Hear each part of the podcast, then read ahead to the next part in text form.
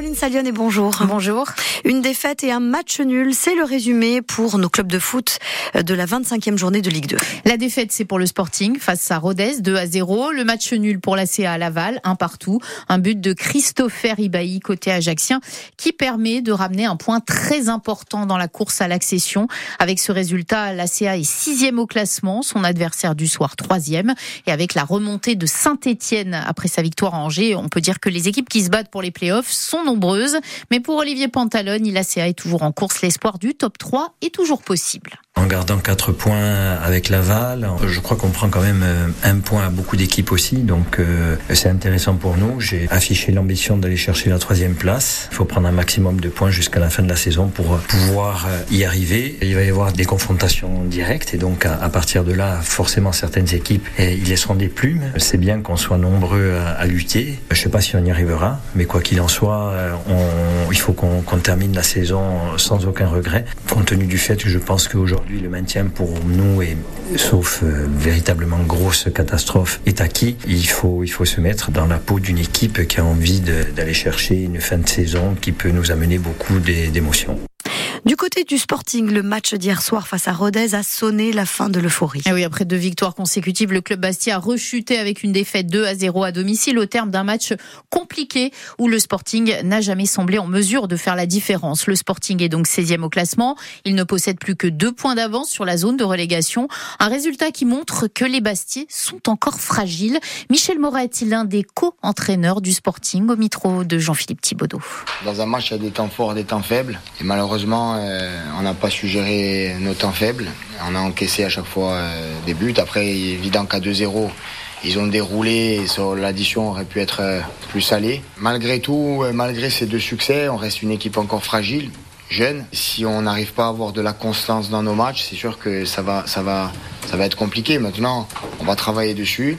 On va essayer de faire le maximum pour leur amener cette sérénité et cette confiance. On, est capable de faire de bonnes choses. On n'incrimine pas du tout les joueurs. Je pense que ce soir, euh, on, le prend aussi beaucoup pour nous. On est les premiers fautifs. Autant, après les deux victoires, on n'était pas les plus beaux, les plus forts. Autant, ce soir, on n'est pas la, pire équipe de Ligue 2. On va se remettre au, boulot. On va réagir dès la semaine prochaine à Auxerre parce qu'il ne faut pas y aller en victime. Et on va aller là-bas pour faire, pour faire une grosse performance. Pas de fête hier soir au Paladinois Ajaccio pour la 19e journée du championnat volet de Ligue B. Les Ajacciens, effectivement, n'ont pas réussi à faire tomber le leader Cannes. Une défaite 0 à 3. Les Rouges et Bleus ont manqué leur rendez-vous. Malgré l'ambiance et un public bien présent d'un bout à l'autre du match, les Gaziers n'ont pas été en mesure de dominer des Azuréens qui leur ont été supérieurs. Une défaite logique selon l'entraîneur euh, Frédéric Ferrandez. Le GFCA reste quand même second au classement avec 44 points à 4 longueurs de Cannes. Sont assurés quand même de jouer les playoffs. Ils recevront Fréjus, actuel troisième, samedi prochain au Palatine. Une dispute qui a mal tourné. C'est ce qu'a indiqué hier le fils de Marie-Antoinette Harrig, euh, retrouvée morte jeudi matin dans sa maison isolée à Antisante. Ange Harrig a reconnu les faits. Il a été mis en examen et placé en détention hier. Durant sa garde à vue, il a livré quelques explications aux enquêteurs sur ce qui s'apparente donc à un drame familial. Christophe Giudicelli. Devant les enquêteurs, le fils de la victime a reconnu avoir mortellement mais involontairement blessé sa mère à l'aide d'un coup de couteau. C'est ce qu'a indiqué hier Jean-Philippe Navarre, le procureur de la République de Bastia. Pour l'instant, le mobile reste à éclaircir, mais la piste du drame familial envisagée dans un premier temps semble se concrétiser.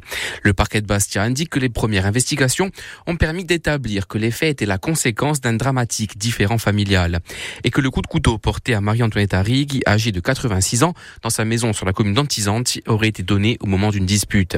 Quel est le motif de celle-ci? La poursuite des investigations devrait permettre de préciser les circonstances et le contexte. Une information judiciaire a été ouverte pour meurtre sur ascendant. La justice ne retient donc pas la préméditation. Toute la lumière sur cette affaire qui a ému toute une micro-région reste à faire. Et la deuxième personne qui avait été placée en garde à vue, qui faisait partie de l'entourage familial, a été remise en liberté vendredi soir. Aucune charge n'a été retenue contre elle. L'assaut Choudi Barantigour s'y souhaite se faire entendre sur le futur statut d'autonomie de la Corse. Des représentants de l'APC étaient réunis à Ajaccio hier devant l'école Andrea Fadz. Ils ont défendu le transfert de la compétence éducative à la collectivité de Corse. L'APC propose un calendrier progressif de transfert des compétences sur 5 ans, du premier degré au lycée, un transfert sur le calendrier et les programmes scolaires, mais aussi sur la formation avec la mise en place de l'enseignement immersif. Pour Denis Lugiani, le président de l'APC, l'éducation doit être au cœur du processus de l'autonomie, l'a dit Alexandre Anthony.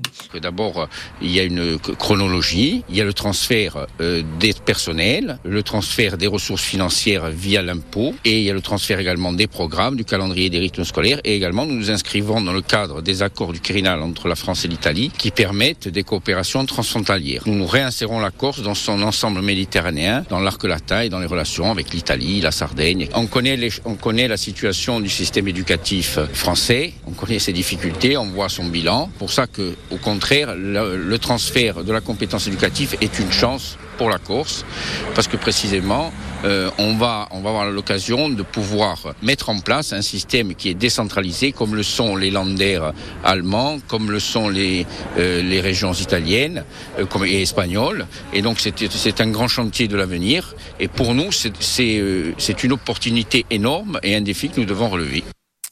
Autre mobilisation hier après-midi à Ajaccio, dans le quartier de Bodichon. À l'appel du Rassemblement national et d'un collectif de riverains, près de 80 personnes se sont rassemblées pour réclamer notamment le retour du rond-point sur la rocade qui connectait le quartier au reste de la ville.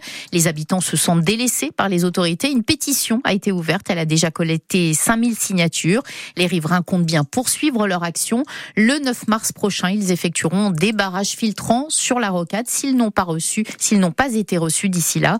Et puis le manque de place de stationnement a également été soulevé, ainsi que le manque de bus pour desservir ce quartier. Voilà toute l'actualité à retrouver bien sûr sur Bleu RCFM. Est-ce que ce sera, ce sera la couleur du temps pour aujourd'hui? On va voir ça tout de suite avec Isabelle.